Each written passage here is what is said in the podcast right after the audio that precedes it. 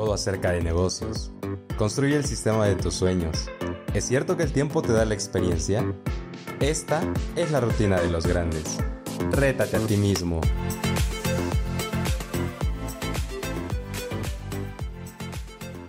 Bueno, pues bienvenidos a este su podcast con las 10 preguntas que te cambiarán la manera en que ves tu práctica, tu profesión, finanzas y sobre todo llevándote a un éxito profesional. Yo soy su presentador Martín Salinas y el día de hoy tenemos el gran honor de estar con uno de los quiroprácticos más grandes y exitosos de México. Él cuenta con una excelente trayectoria, tanto profesional como académica. Es graduado de la Universidad Estatal del Valle de Catepec en el año 2011 y con nosotros está el doctor Eduardo Montaño Andrade. Doctor, muchísimas gracias por haber aceptado el estar el día de hoy con todos nosotros y pues brindarnos la oportunidad de conocer acerca de su éxito quiropráctico y de la aplicación del mismo en, México. ¿Qué tal, Martín? Gracias por invitarme hoy. Es un, un, gran honor estar con ustedes y si las preguntas que les resolveré hoy les sirven para tener mayor éxito en sus prácticas y ser mejores quiroprácticos, pues yo quedo muy contento con esto. Claro que sí, así será, doctor. Bueno, pues, ¿qué le parece sin más preámbulos le damos inicio a este, a este podcast? Claro que sí.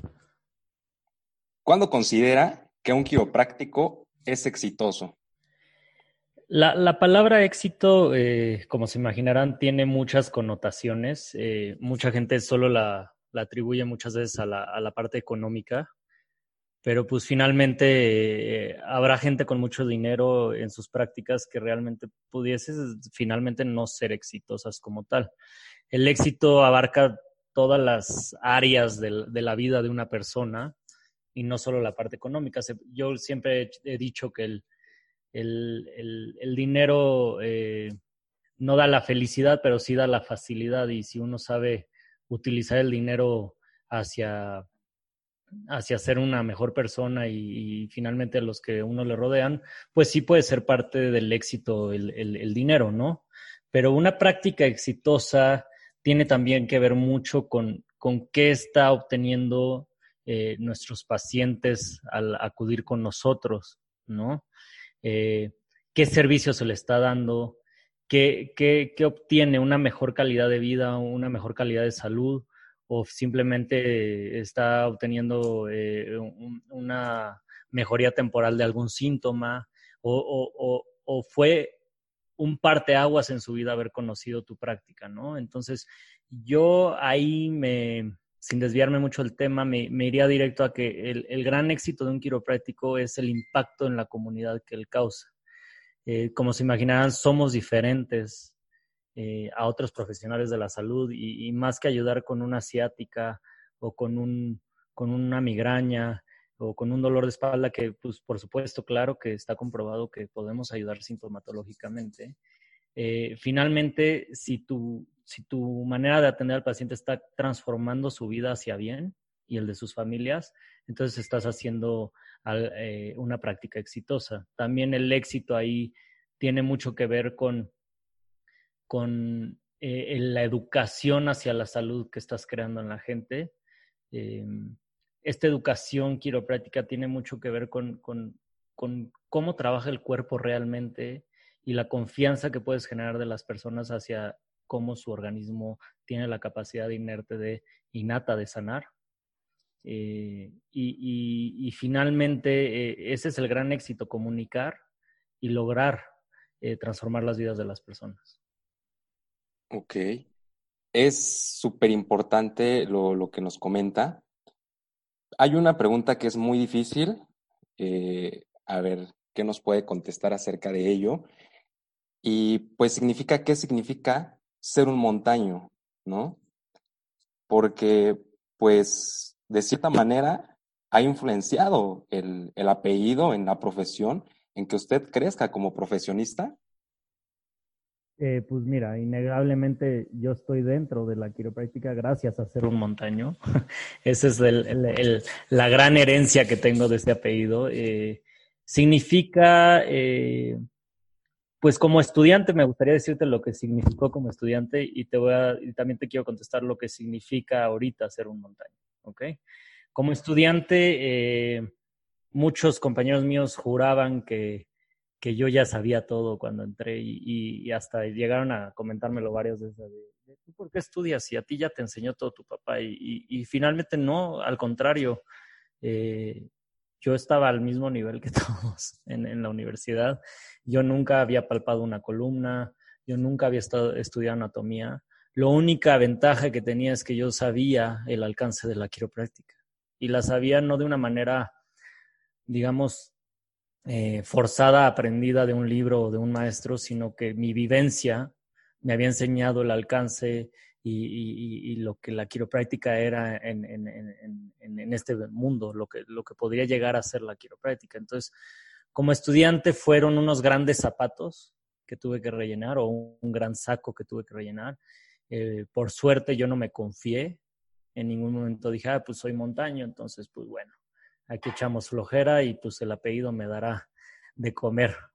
Y no, al contrario, yo, yo vi unos grandes zapatos eh, de los más grandes quiroprácticos que yo he conocido en persona, que, eh, bueno, y mi bisabuelo que ni lo conocí, pero mi abuelo sí, definitivamente mi papá, mis tíos, bueno, mi tío, mi tía, e inclusive ya yo ya veía en, en algunos primos un, un, éxito rotundo y unos grandes quiroprácticos ya estando en la universidad. Entonces, eh, finalmente eso significó ser un montaño, fue un gran compromiso que tuve que rellenar.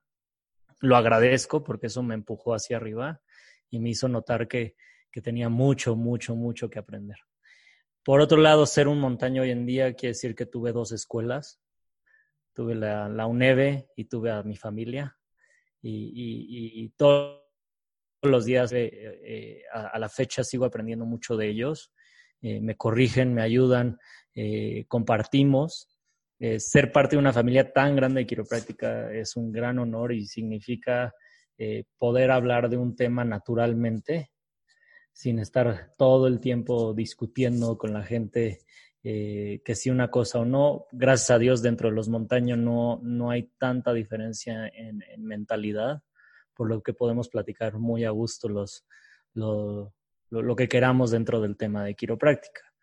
Eh, no sé si eso profundice, tu pregunta o si quieres que, que, que diga algo más al respecto del tema. Está súper bien. Pero, ¿qué le diría a las nuevas generaciones, a los nuevos estudiantes y egresados que no cuentan con algún familiar o como tal un apoyo directo, como en su caso lo tuvo, que fue el, el apellido Montaño? A ver, ¿qué les digo? Pues esa va a ser la, real, la gran realidad de la mayoría, porque nadie de, nadie de ellos finalmente tiene el apellido Montaño. Yo creo que ya empiezan a haber segundas generaciones en México de quiroprácticos, ya me he enterado de varias de la UNEVE y de la UNEVE. Inclusive estudiantes que sus papás están estudiando quiropráctica. Es, es en ascendencia, no en descendencia, ¿no? Lo que le diría a ellos es que, eh, que pues ojalá y un día puedan tener una familia de quiropráctica. Es, es una profesión que, es, que, tiende a eso, a que las familias se contagien de, de, lo que es la quiropráctica. Y si no, que no se preocupen. Finalmente, pues a mí mi papá jamás ha ajustado un paciente por mí, nunca, nunca ha tenido que poner las manos eh, en mi lugar o guiarme. Finalmente soy yo con mis manos y con mi, mis conocimientos. Eh, lo que he aprendido de ellos finalmente es que siempre se puede aprender. Hemos, yo he visto a familiares míos tomar el mismo seminario cuatro, cinco veces, seis veces con los mismos ponentes y siguen aprendiendo en las ideas. Entonces, eso de creer que uno sabe todo finalmente es nulo siempre hay nueva información, siempre hay de dónde aprender. Entonces, eh, yo diría que no hace la diferencia tener el nombre o no. Gracias a Dios, lo único que sí es que pues yo cuando entré a trabajar ya tenía un consultorio montado, esa es la gran diferencia. Pero en cuanto al alcance que pueden tener en sus prácticas y con el éxito que pueden tener, pues finalmente eso depende de, las ganas y, y coco que le echen a la universidad y a los estudios posteriores. Claro, sin duda alguna es parte importante el esfuerzo que cada persona, cada quiropráctico vaya poniendo para avanzar dentro de, la profesión, ¿no? Durante los primeros años, para usted fue importante o fue difícil, inclusive un obstáculo, el generar confianza en los pacientes? Se lo pregunto porque pues muchos de los estudiantes salimos literalmente a corta edad y es muy difícil que las personas confíen en ti, ¿no? Especialmente pues ya la, gente mayor o en su caso que ya veía que su papá era quiropráctico, hubo así ese, ese obstáculo.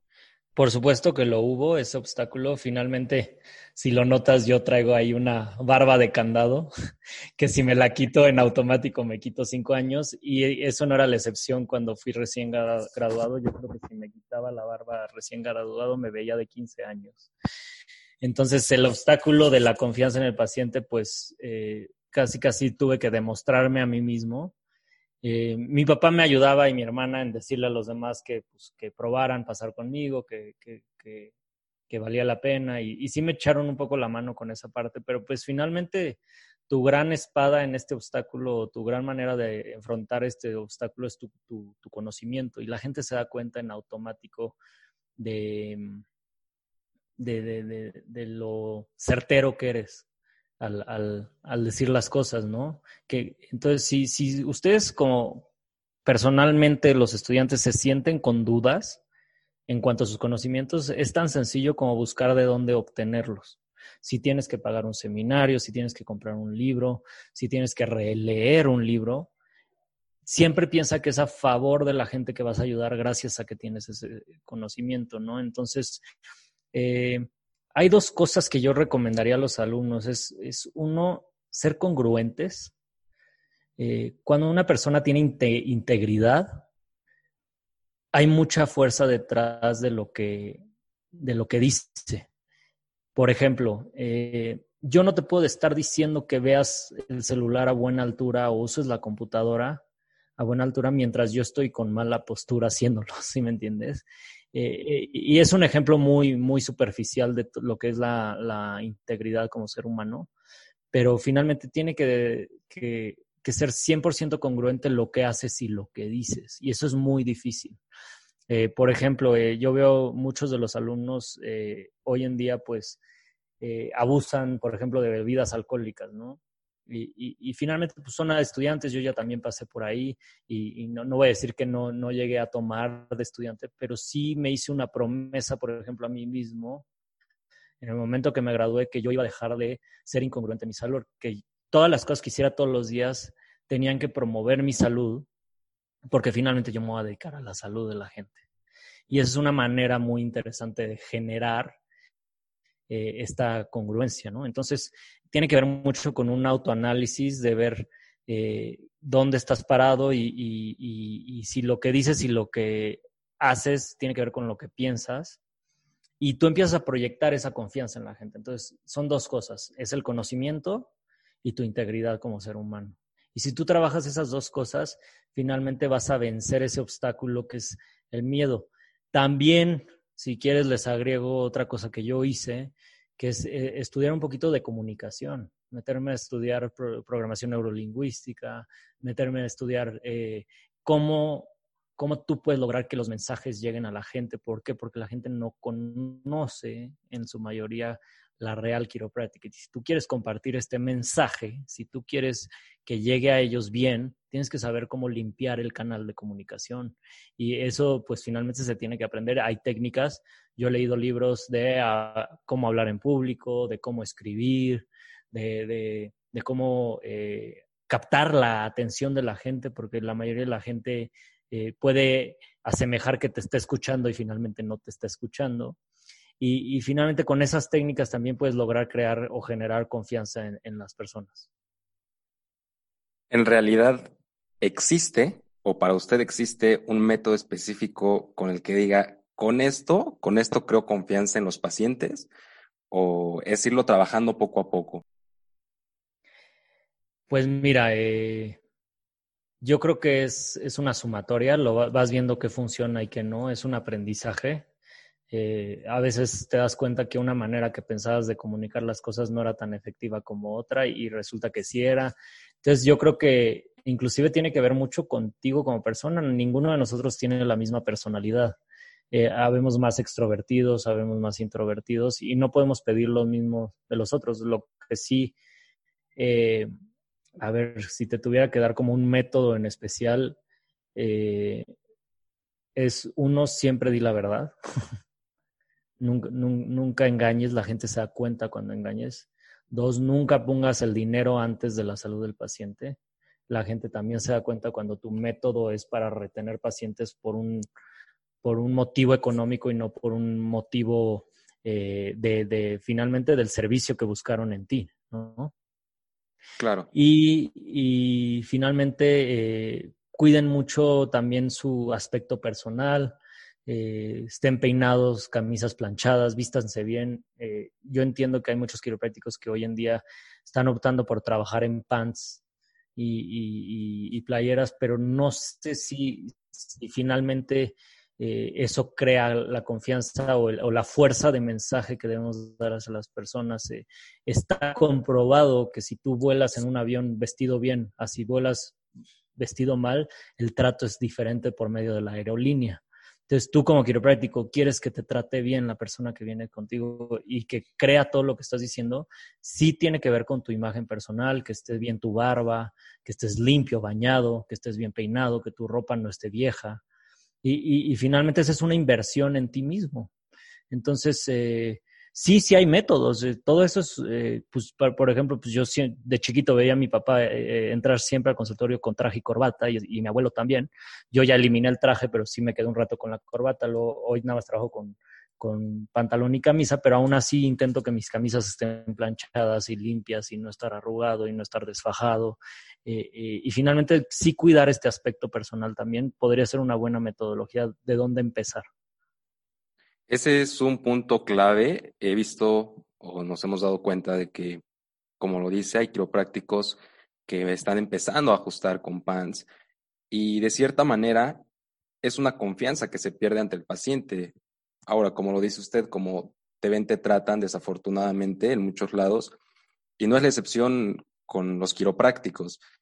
No creo que sea lo mismo ver un quiropráctico de pants y de playera a ver un quiropráctico formal. Creo que esa parte es genera más confianza en el paciente, ¿o no es así? Claro que sí. Eh, me gustaría agregar ahí que van a ver que llega un punto del consultorio que ya no hay tanta inversión hacia el consultorio o reinversión hacia el consultorio, ya lo tienes armado. Entonces, ¿dónde sí tienes que invertir mucho en ti? ¿Qué comes? ¿Dónde haces ejercicio? ¿Cómo te vistes? ¿Dónde te cortas el pelo? Y, eso se vuelve un gasto fijo, pero es una inversión hacia, tu, hacia la imagen, porque finalmente la última imagen de tu centro quiropráctico eres tú. Claro. Ahora, sabemos que lleva una práctica cerrada eh, y queremos conocer cuáles son los beneficios que usted ha visto en los pacientes, tanto particulares como generales, para continuar eh, con esta práctica cerrada.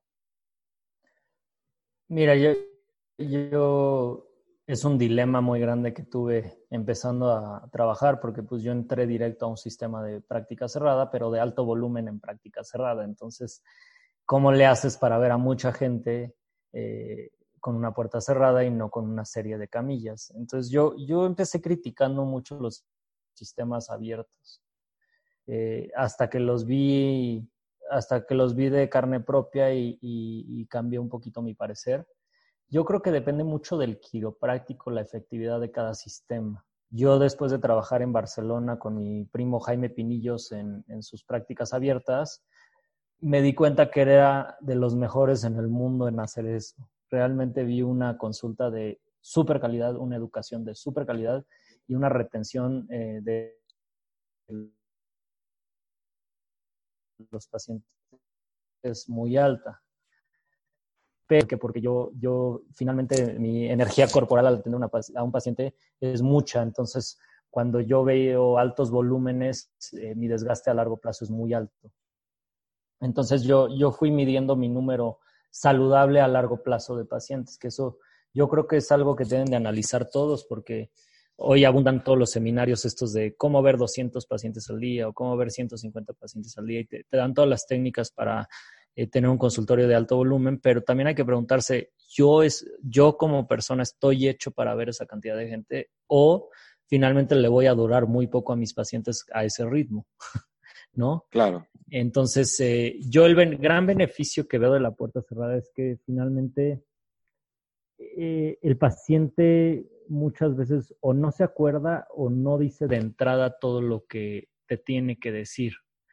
Eh, gran, gran parte de la forma de la primera consulta y retomamos lo de la información que le tienes que dar al paciente y cómo le llega al paciente y si es correcto o no, tiene que ver mucho de cómo se proyecta delante a ti y de ahí cómo partes en tu comunicación hacia él.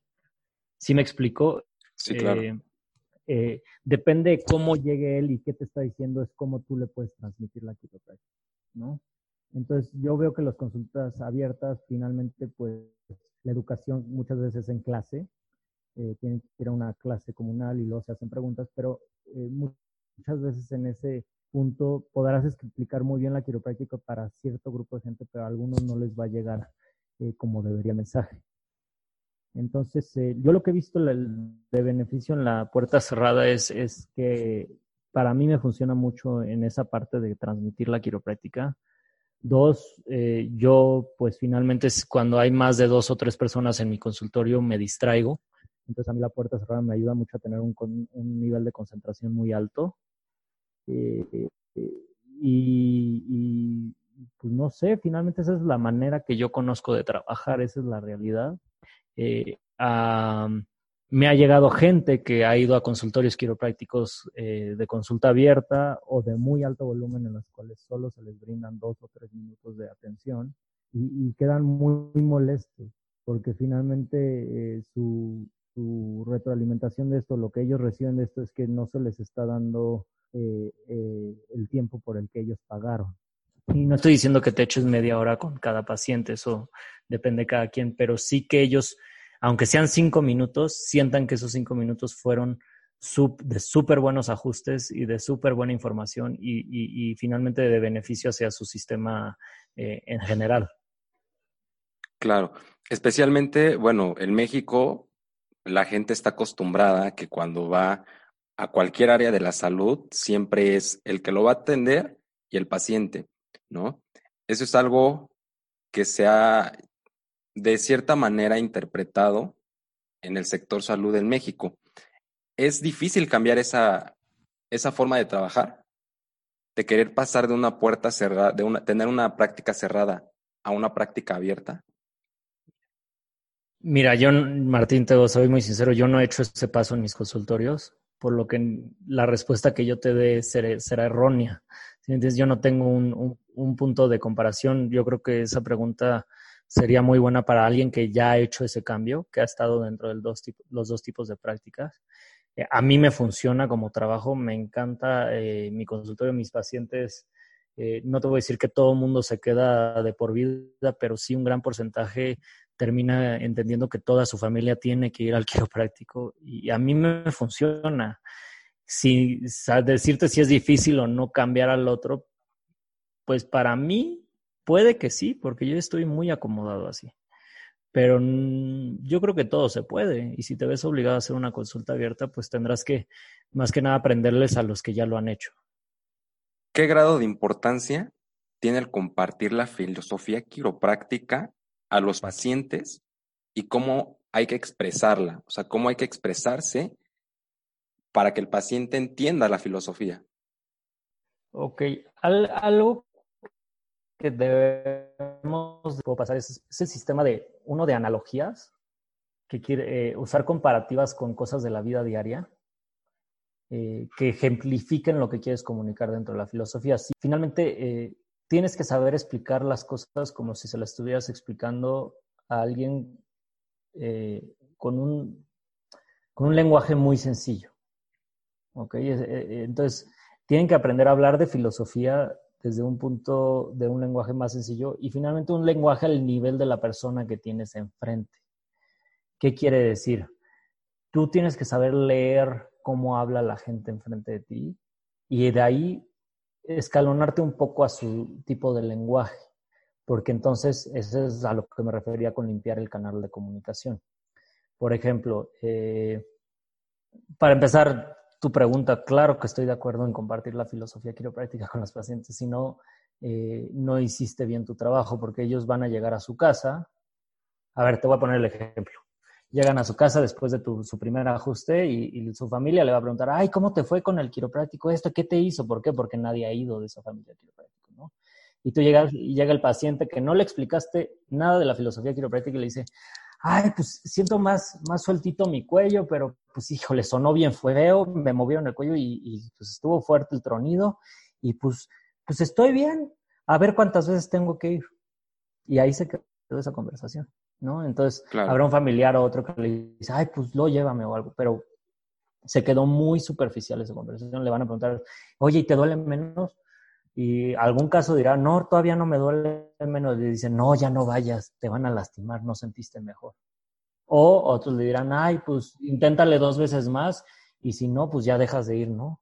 Entonces, eh, eh, digamos que la filosofía y cómo transmites todo el mensaje le da el valor real a largo plazo de tu consulta. Entonces, te voy a poner otro ejemplo. Llega el paciente a su casa, eh, pues, ¿cómo te sientes? Ay, pues diferente. Pues, ¿qué pasó? No, pues es que me estuvo diciendo el doctor que, que, que lo que me está pasando en la columna como que cambia cómo se comunican mis órganos y cómo se comunica mi cerebro con mi cuerpo. Y pues tiene mucha lógica porque ahorita me siento un poco mejor concentrado, y tengo la energía un poco diferente, como que ya no estoy tan apagado. ¿Y qué creen? Eh, el siguiente día les comenta, ay, ¿qué creen? Dormí delicioso. No había dormido tan bien en dos años. Entonces empiezan a relacionar todo lo que su sistema empezó a hacer mejor con tu ajustes, sin que tú le, digas, sin que tú le digas que eso iba a mejorar, porque no, no atendemos como tal sintomatologías, pero sí es una gran verdad que los sistemas empiezan a nivelarse muy bien después de, de, esto. Entonces, eh, al grado que yo eh, he tenido pacientes que después de mucho tiempo me dicen, ay doctor, ya vine porque otra vez el azúcar la tenía pésimo. Yo, ¿cómo que el azúcar que la tenía pésimo? Dice, ¿y qué pasa cuando lo ajusto? Me dice, no, es que cuando lo ajusto durante, cuando me ajustan durante dos semanas no tengo picos de azúcar. Y cuando pasa mucho tiempo sin venir, ya se me... Y, le dice, y me, dicen, por eso vengo tanto. Y le digo, ah, bueno, yo sabía que eras diabético, pero no me habías comentado nada de eso. Y me dice, ay, pues yo pensé que usted sabía, porque usted me dijo que el cuerpo trabajaba mejor con, con lo que hacen, ¿no? Entonces, finalmente, he ahí la importancia de que el paciente entienda a qué están yendo. Si ese paciente nunca se le hubiera explicado, por ejemplo, la filosofía quiropráctica, pues no entendería por qué se le está, en un, bueno, en un chance se hubiera dado cuenta que, que, se le mejoraba el ajuste por, el, por el, el, azúcar por el ajuste, pero puede que no. Entonces, he ahí la gran importancia de, hacer que el paciente entienda nuestro enfoque de la salud, nuestra confianza en la capacidad innata del cuerpo de sanar. Y, eso les da mucha tranquilidad a ir contigo porque saben que cada vez que van contigo están eh, ayudándole a su organismo a comunicarse mejor. Claro, por supuesto. La manera en establecer los planes de cuidado quiropráctico, ¿cómo lo hace usted con sus pacientes? Se ha escuchado mucho de que se puede llegar a lucrar inclusive en este aspecto, ¿no? Pero usted, ¿cómo establece los, los planes de cuidado?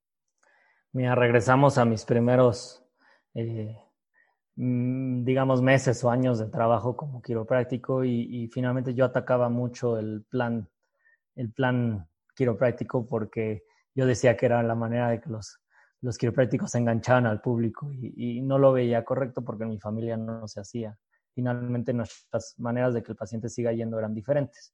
Luego lo entendí y, esto otra vez voy a hablar de Jaime Pinillos porque él, él, me explicó todo esto y, finalmente él me decía que, a ver, tú sabes que ese paciente necesita por lo menos 15 sesiones por cómo ves las cosas o, vamos a proyectarlo en tiempo, va a necesitar unos tres meses de una primera fase, ¿no?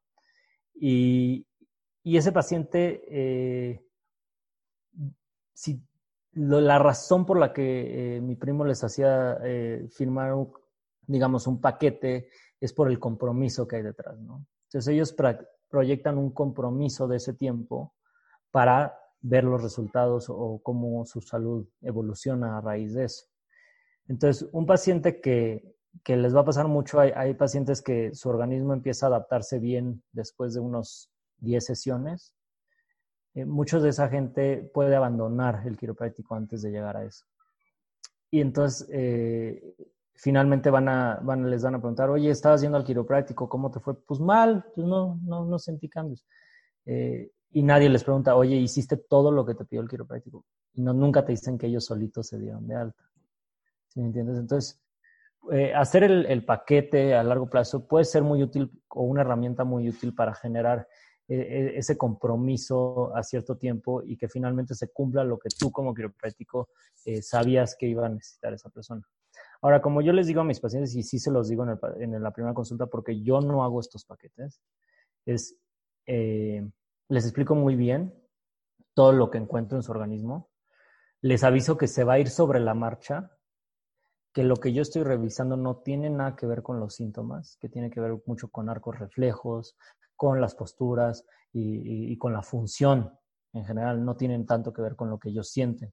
Entonces les pido que usen de parámetro lo que yo diga, no lo que ellos sientan. Y, ahí te das lo, cuenta de, pues que finalmente quién se va a poner en tus manos.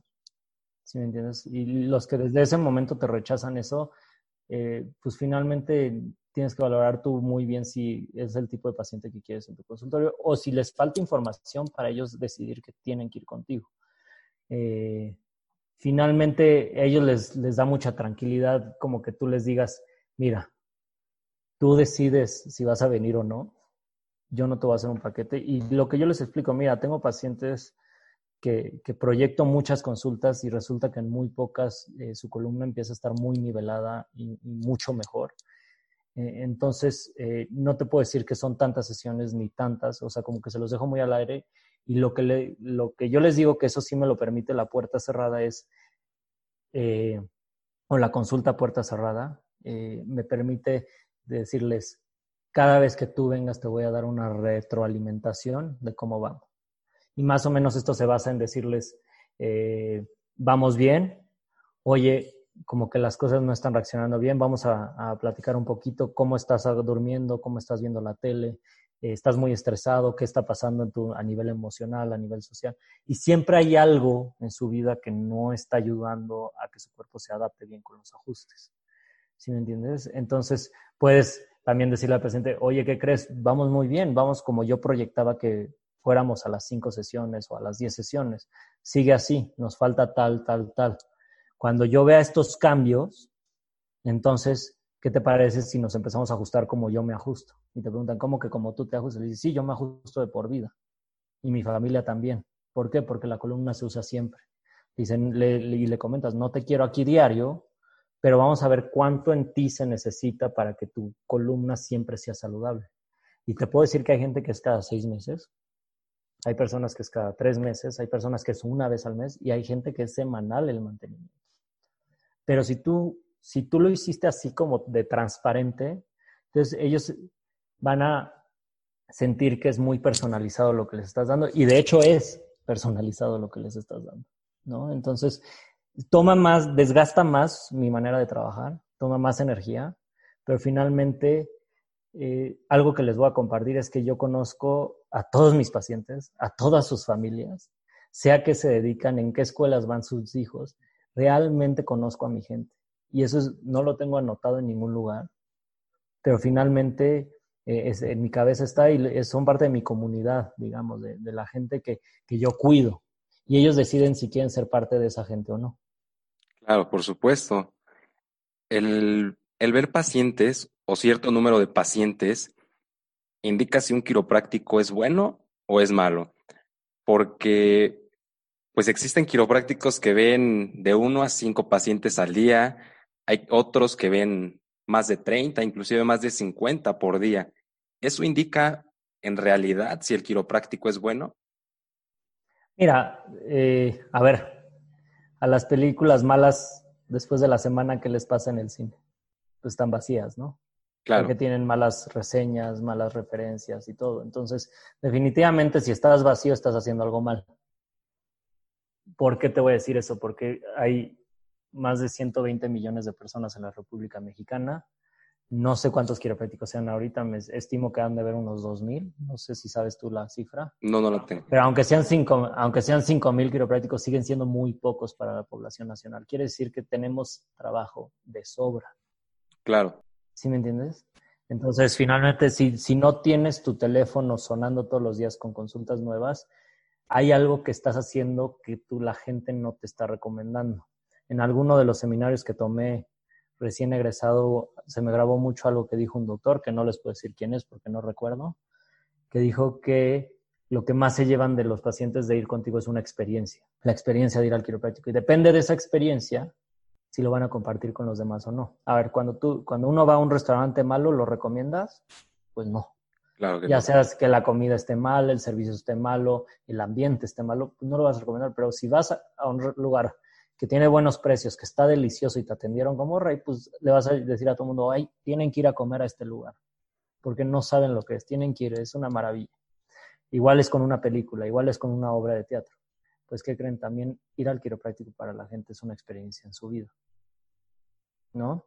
Claro. Entonces, entonces a lo que voy ahí es, eh, eh, no, no sé si ver 150 o ver 70 quiroprácticos o ver, perdón, pacientes o ver 50 pacientes marca tu éxito porque finalmente cada quien tiene su número de pacientes que le conviene, que su centro quiropráctico puede sostener sin bajar la calidad de ajuste o de servicio.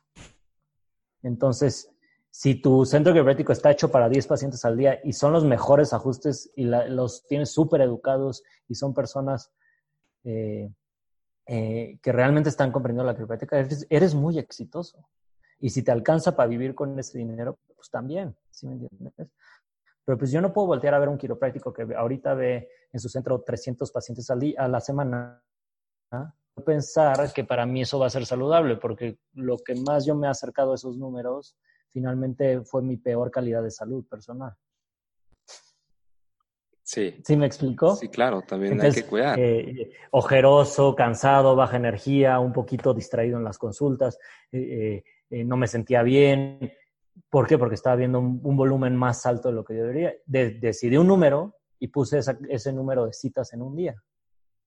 Ya si hay que una urgencia o, a un paciente que le urge ir, pues retaco un poquito más la, agenda, pero nunca ha sido más de cinco personas al día extras o seis, si me entiendes? Entonces, eh, finalmente, eh, pues sí, como quiropráctico, eh, es muy físico nuestro trabajo y se tienen que cuidar.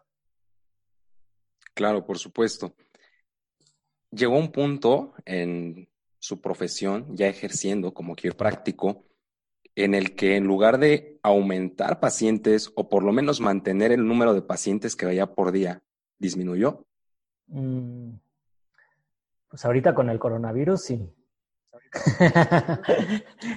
Pero e, ese es, un, ese es eh, un factor externo, no es un factor interno, ¿no?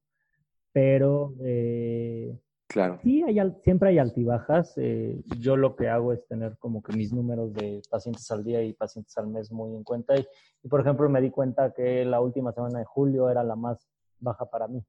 Entonces empecé a poner mi semana de vacaciones ahí, ¿no?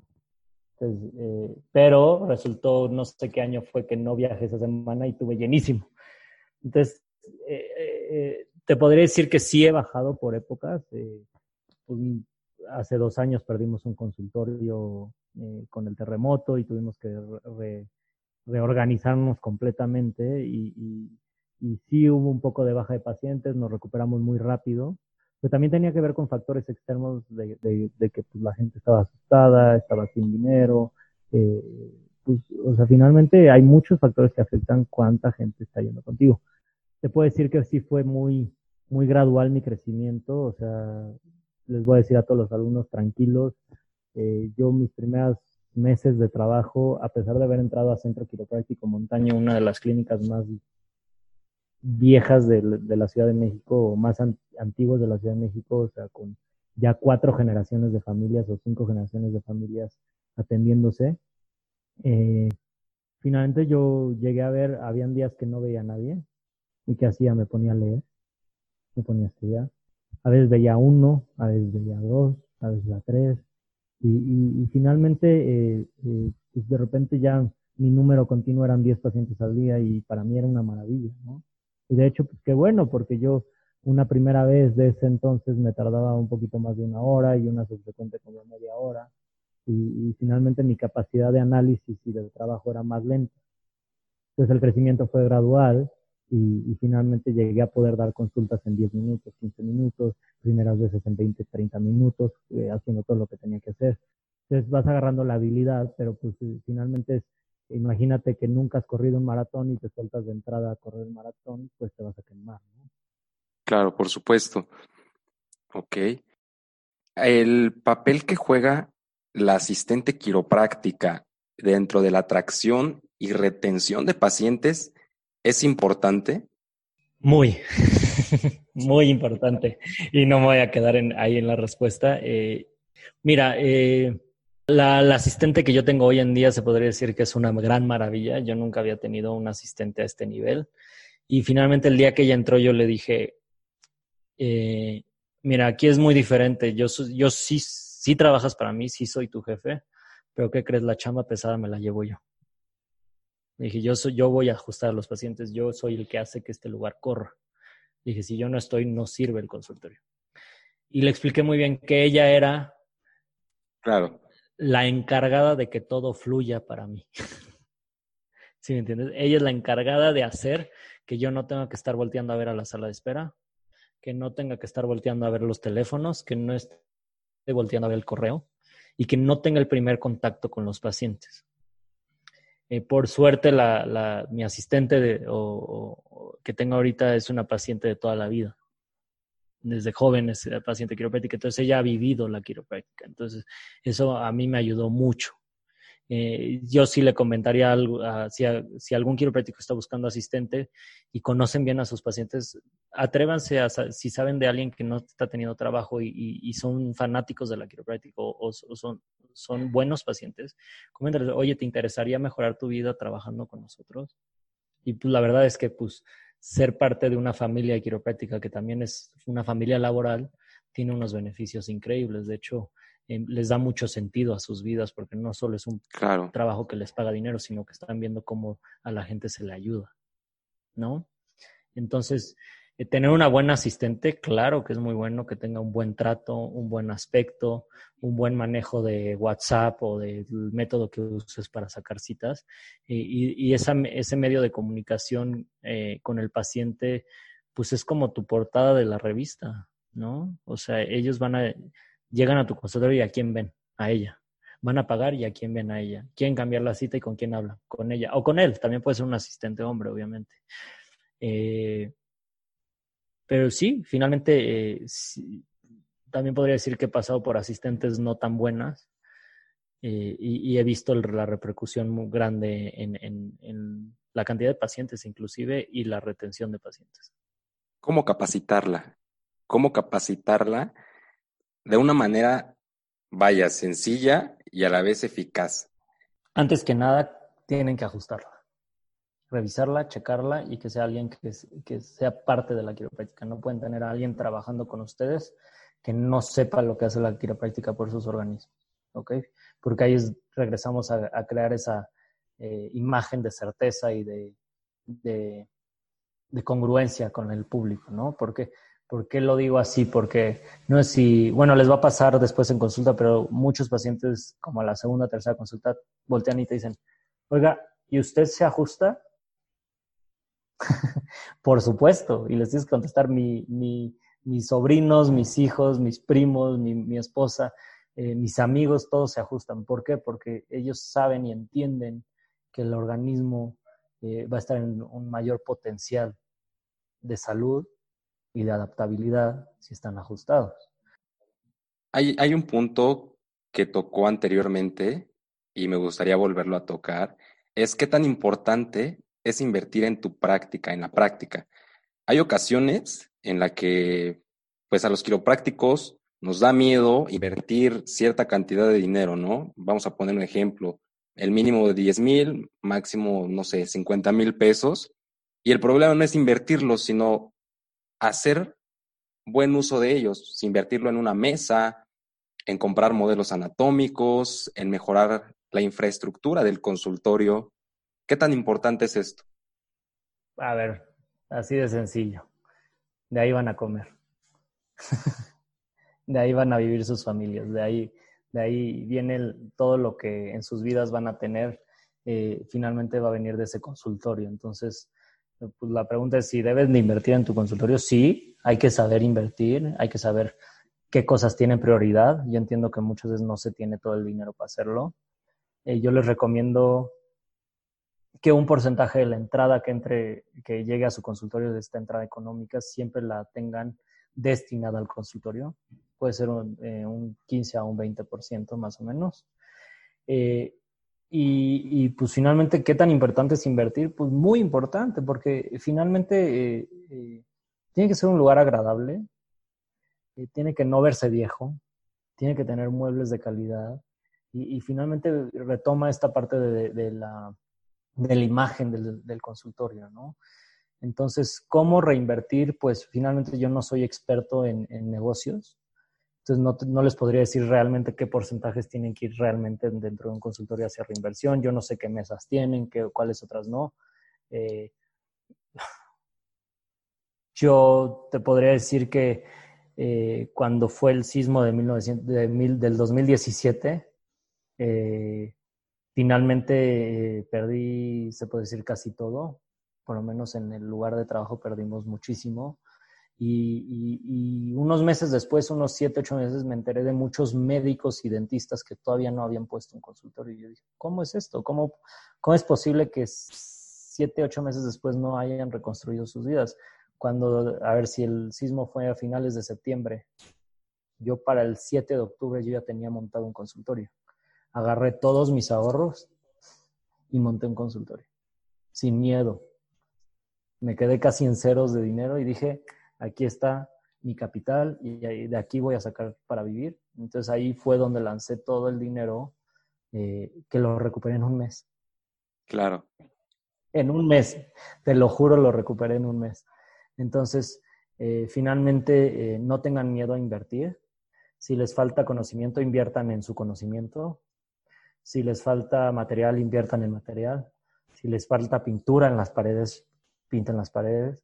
Eh, me acuerdo en alguno de mis consultorios, alguna vez cambié un piso, me trajeron un laminado de, acrílico de altísima calidad que, me salió en una la nota cambiarlo. y todavía no tenía tantos pacientes yo y, dije, ay, pues bueno, ya, eh, pagué el piso. Y, cuando lo pagué el piso me dicen, ah, bueno, pero faltan los costos de instalación. Y costaba lo mismo que costó el piso, el costo de instalación, ¿no? ¿Y, qué crees? Que aparte para ese piso tenemos que aplanar con cemento, ¿no? Entonces terminó siendo una cuenta casi del triple de lo que yo había contemplado y se pagó en cuatro días ese piso.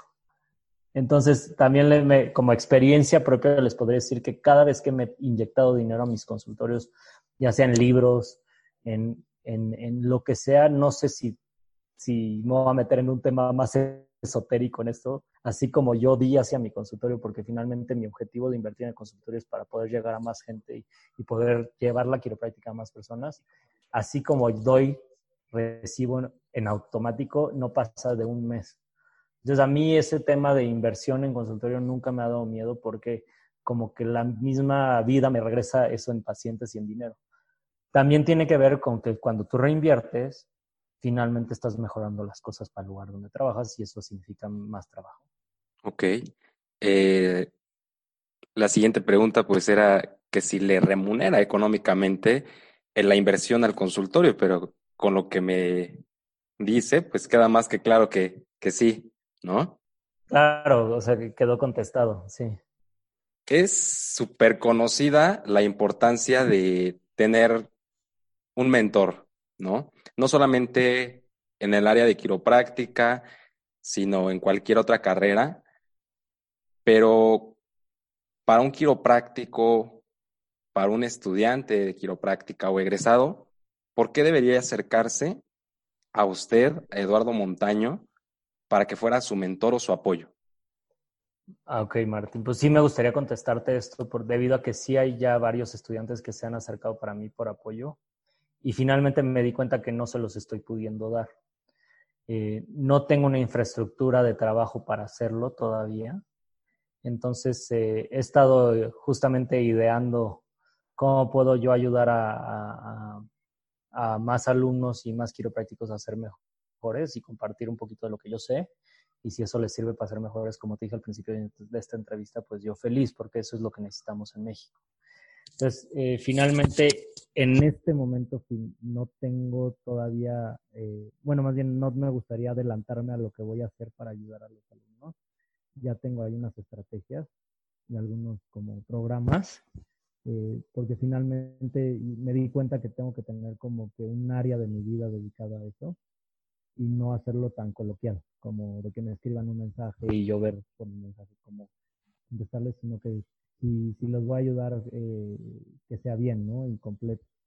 Entonces yo creo que en los próximos meses los estudiantes que me tengan ahí en, en, Facebook o en Instagram, eh, pues finalmente estaré anunciando cómo, cómo voy a poder ayudar a, egresados y estudiantes a, mejorar sus prácticas y mejorar su, pues mejorar como quiroprácticos, ¿no?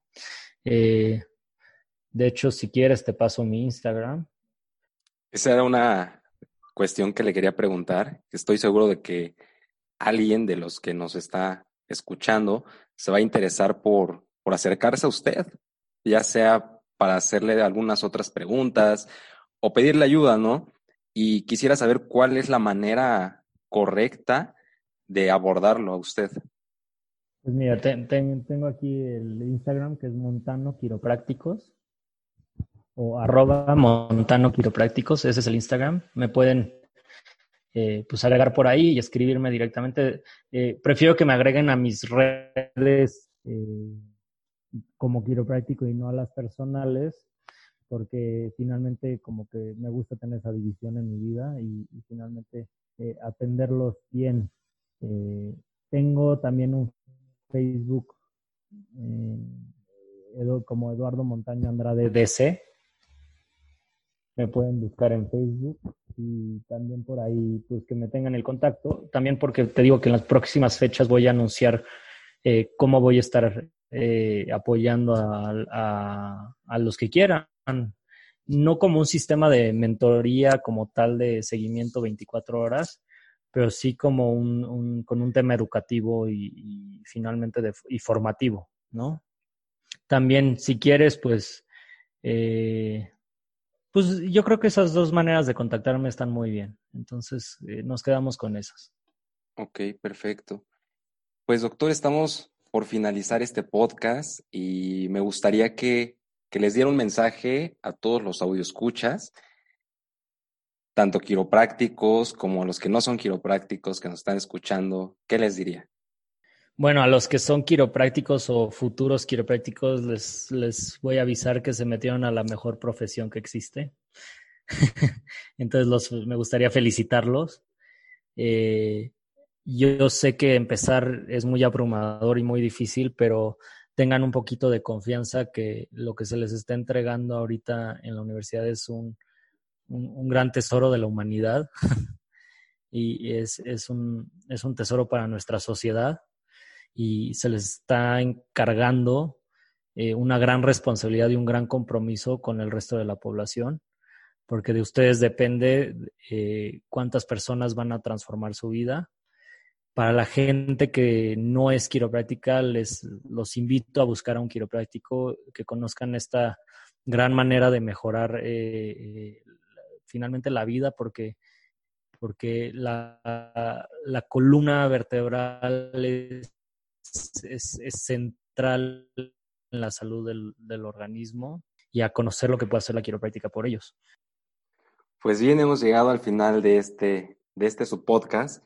Y quiero agradecer al doctor Eduardo Montaño Andrade, de parte de todo el equipo Suceso Quiropráctico y de todos los escuchas, invitándolos también a compartir este y sus próximos episodios.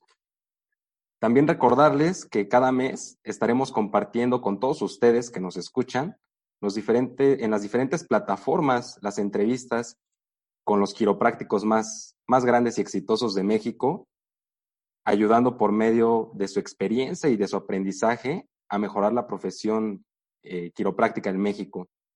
Nos pueden seguir en nuestras redes sociales, igual si tienen algún, alguna pregunta o son quiroprácticos y quieren ser entrevistados, nos pueden agregar en Instagram, en suceso.qp, en Twitter, sucesoq y en Facebook, arroba suceso.tic. Pues bueno. Martín, muchas gracias por la invitación. Eh, espero no sea la única vez que, me entrevisten. Me gustaría seguirlos apoyando en lo que se pueda y, es, es, un honor que, que hayan inaugurado el podcast conmigo. Me encanta la idea. No, al contrario, el honor es, es para nosotros que haya aceptado la invitación. Pues sí, estamos empezando y poco a poco iremos mejorando y claro que sí, no va a ser la, la última entrevista que nos, que nos brinde. Nos encantaría conocer a todo el equipo de, de Suceso Quiropráctico, nos encantaría conocer más acerca de usted, pues que nos brinde, nos llene de su experiencia más que nada, ¿no? Muchas gracias, Martín, muchas gracias. Perfecto, doctor. Pues bueno, aquí terminamos el podcast.